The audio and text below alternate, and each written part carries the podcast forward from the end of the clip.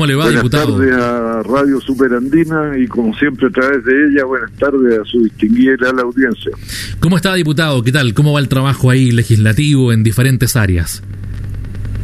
Quiero contarle, ya que me lo pregunta don José Luis, que este modo de trabajar a distancia Sí. es bastante más agotador que el presencial. Yo me estoy pasando 12 horas frente al computador entre las reuniones de sala, de comisiones, las reuniones de coordinación que hay que hacerlas fuera de la sala y de las comisiones. Y aquí usted no se puede mover, pues. No, pues, Ah, exactamente. si- Así que, bueno, una nueva manera de trabajar Y que que- habrá que empezar a dominar. Y que dicen que llegó para quedarse, diputado. ¿eh? Así es, Bueno, parece. y a propósito de eso, diputado, ¿cómo es el balance que usted puede hacer hasta ahora de lo que ha sido en cuanto al plan paso a paso? Y también quiero preguntarle eh, de qué forma ha visto eh, los proyectos y también la gestión que ha hecho el actual gobierno respecto de, de los fondos COVID, las ayudas a las pymes. ¿Cómo se percibe hoy día en la ciudadanía, a su parecer, estas eh, ayudas que ha entregado el gobierno? José Luis, yo creo que el plan paso a paso todavía es como temprano para hacer una evaluación tajante y definitiva porque está recién partiendo. Ya. Yo espero nomás de que se haga con el rigor y la prudencia que se requiere porque ya tenemos eh, los antecedentes de los que van más adelante Sí. en el desarrollo de la pandemia, sobre todo Europa, que bueno, hicieron el paso a paso, aunque haya tenido otro nombre, y ahora la pandemia está regresando. Entonces, bueno, eh, aprendamos de los demás, no es necesario que nos tenga Claro. que pasar a nosotros para corregir. Sí. Y respecto de las ayudas sociales, precisamente hablaba con la presidenta de la Comisión de Derechos Humanos de Viña del Mar, Graciela Jiménez, ahora, antes de conversar con usted, y me contaba que la gente tiene enormes dificultades para acceder a los beneficios porque ahí se ha cometido un grave error de apreciación. Frente a una emergencia usted no puede actuar como si fuera un periodo de normalidad y andar pidiéndole a la gente miles de antecedentes para tener derecho a un apoyo, a un subsidio, un bono, lo que sea. Ah, en periodo extraordinario usted tiene que actuar de manera extraordinaria y bueno, basta con la declaración jurada de las personas de que tienen necesidad y se le otorga lo que corresponda. Si alguien abusa, bueno, después habrá tiempo para eh, pedirle sanciones que correspondan por haber ah, abusado incorrectamente de un beneficio que es pagado por todos los chilenos. Esa es la razón por la cual hay que cuidarlo pero debiera bastar con la pura declaración jurada para que la gente tenga acceso. T- tampoco lo andan pidiendo porque les parezca muy digno andar estirando la mano. La gente quiere ganarse la platita para vivir con el sudor de su frente y, y no de regalo. Eso es un mito que a la gente le gusta vivir de prestado. Eso es súper humillante, es súper indigno no eh, contribuye en nada a la autoestima y es falsa esa idea de que la gente quiere vivir sin trabajar. Diputado, lo saco un poquito de la coyuntura eh, nacional y lo llevo a un tema Me que... escucho bajito, José Luis. Me escucha muy bajito, diputado. ¿Y ahora cómo me Sí. escucha? Ahí, me escucha mejor. Diputado, le quería, le, estaba diciendo, lo saco un poco de la coyuntura nacional, lo llevo un poco a la coyuntura más bien de la región.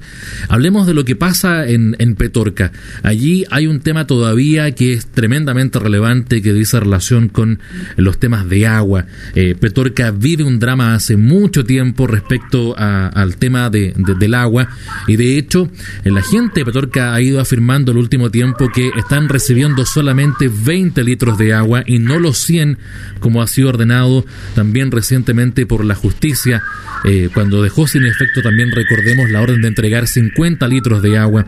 Eh, diputado, ¿cómo, ¿cómo está la mano ahí? ¿Cómo se puede ayudar derechamente a la gente que lo pasa tan mal en Petorca, que queda justamente acá al lado de San Felipe y los Andes?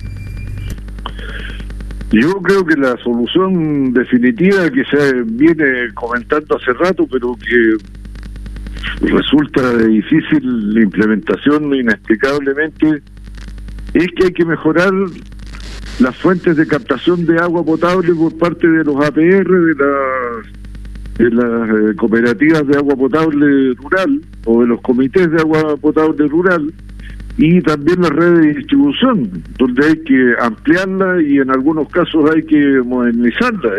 esa es la solución de fondo, porque en las ciudades no tenemos tantos problemas. No lo hay en La Ligua, en Petorca mismo, en Cabildo. Las cosas están más bien en la zona rural, que es donde el agua para consumo humano se ha convertido como una especie de artículo suntuario, artículo de lujo por lo escaso. Ahora, junto con esto hay que tomar otras medidas como la modificación del Código de Agua, que bueno, en la Cámara de Diputados ya aprobamos la reforma hace rato, y que regula las concesiones de, aprovechamiento de agua eh, en beneficio de la mayoría, pero en el Senado está trancado.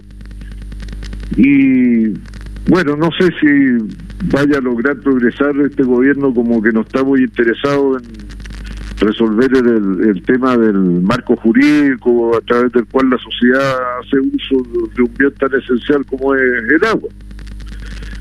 Ayer aprobamos un proyecto que lo presentó el diputado Diego Ibáñez que obliga al presidente, que es una facultad que el presidente tiene, pero no la ejerce. Ya. Y lo obliga a ejercerla en el plazo de siete días, eh, que es el eh, de asegurar el, el abastecimiento para consumo humano. Le reitero, el presidente ya tiene esta facultad, ¿ah? pero bueno, ya se le insiste por una ley que le coloca un plazo yo creo que con plazo, sin plazo, si no hay voluntad de ejercer la atribución, no la van a ejercer igual. Pero yo creo que hay muchas acciones que impulsar para poder resolver ese problema. De hecho, en los temas... Afortunadamente, afortunadamente cayeron unas gotitas de agua que en algo alivia transitoriamente sí.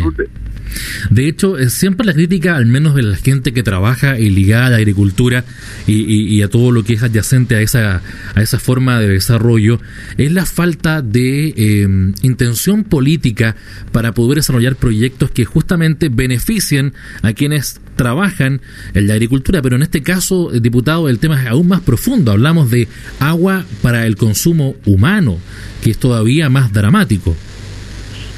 Sin duda, pero hay que resolver los dos temas, José Luis, porque, bueno, eh, la agricultura es la actividad económica del ser humano que más agua consume. Sí. Ah, nosotros a nivel global del país, el consumo humano representa más o menos entre el 3 y el 5% del total de las aguas que se usan y el resto tiene uso productivo, sea este agrícola, que es más del 70%, o industrial y minero, que es el resto. Pero bueno, usted podría prescindir de la minería, ya decir dejemos sin agua la minería. Significa dejar al país sin ingresos. Claro. ¿ah? Porque eh, Chile es un país minero. Yo, los que crean que somos un país industrial están un poquito equivocados.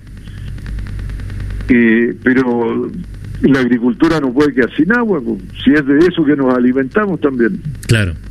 Entonces, aquí hay que tener una solución equilibrada que haga que todo lo que el ser humano necesita eh, obtenga lo necesario para poder eh, desarrollarse, sea partiendo por el ser humano mismo, su necesidad de, de consumo, de higiene, más ahora en pandemia pero también las eh, actividades económicas que le dan el sustento, sea, este la minería en forma de ingreso o la agricultura por los alimentos que produce.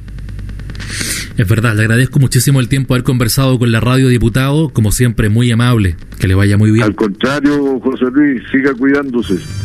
Estamos en eso, diputado. Ya, pues que Un abrazo. bien. Gracias. Gracias, igualmente. Chao. Gracias. Ahí estaba el diputado del Partido Socialista Marcelo Schilling conversando